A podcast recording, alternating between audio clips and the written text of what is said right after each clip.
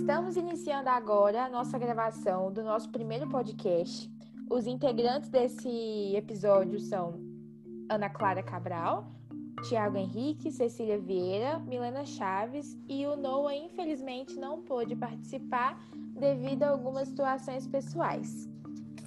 Hoje nós vamos conversar sobre as dificuldades encontradas pelos estudantes durante a preparação para o Enem 2020 e, inclusive, em meio à pandemia, né, do novo coronavírus. A Milena vai começar explicando um pouquinho, mostrando para, expondo para a gente o como está sendo 2020 e o que, quais foram os principais fatores que estão levando os estudantes a se preocuparem um pouco mais com a situação do Enem. É, para nós que vivemos no Brasil, 2020 está da pandemia do coronavírus e o Brasil adotou medidas de combate diferentes da de outros países. Para não comprometer os estudos dos estudantes brasileiros, o ensino à distância tem sido visto como a melhor opção por várias instituições de ensino e até mesmo pelo governo. Mas essa metodologia não favoreceu muito os estudantes que estão se preparando para o Enem 2020 por causa da falta de adaptação ao ensino à distância, da desigualdade informacional por grande parte da população além da direta interferência psicológica sobre as pessoas. Mas como todos esses fatores interferem exatamente na preparação do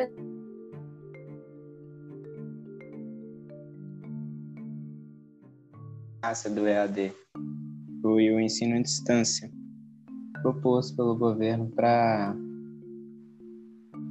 deixar menos desigual o ensino à distância. Mas mesmo assim, de acordo com o CET, quase 70, apenas 70% da população tem acesso à internet em casa. Isso não quer dizer um acesso bom. Então, mais de 40% da população não tem um acesso bom de internet em casa, tirando 50 milhões de pessoas abaixo da linha da pobreza, que deixa muito desigual a preparação para o Enem.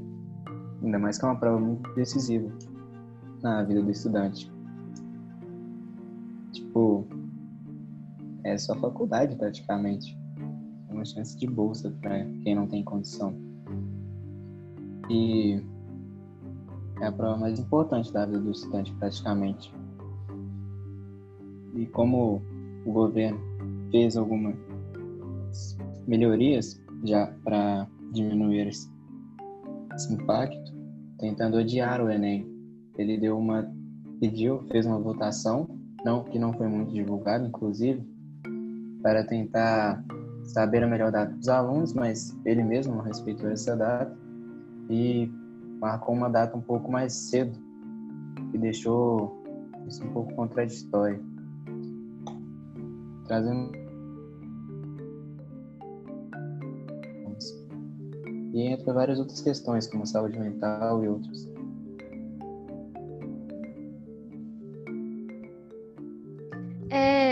abordando um pouco o assunto sobre a saúde mental, a saúde mental dos estudantes é um assunto que deve ser colocado em pauta nessa discussão, porque o Enem por si só é uma prova que mexe muito com o psicológico dos alunos, por ser, como o Tiago falou, decisiva.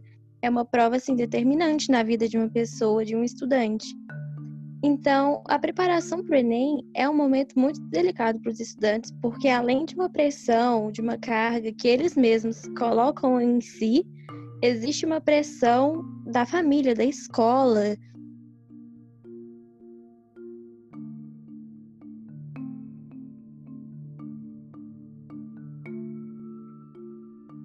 Muito frágil.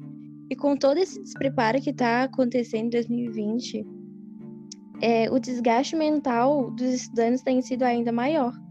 Um estudo da Universidade de Califórnia comprovou que estar alerta de notícias ruins pode causar um desgaste mental e reflete em aspectos físicos, ou seja, a pandemia que nós estamos vivendo e nós estamos tendo contato com muitas notícias ruins pode causar transtornos, transtornos psicológicos e comprometer ainda mais o desempenho na preparação do Enem. E como o Thiago falou, né?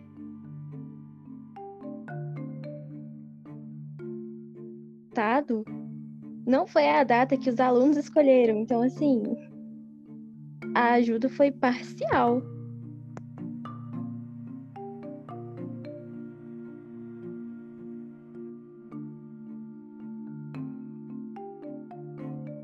E também eu acho que vale é, ressaltar nesse aspecto que antes de, dessa pandemia do coronavírus chegar no Brasil, o nosso país já foi dado pela OMS como o país mais ansioso do mundo. Então, assim, cabe a nós refletir também sobre essa questão, entendeu?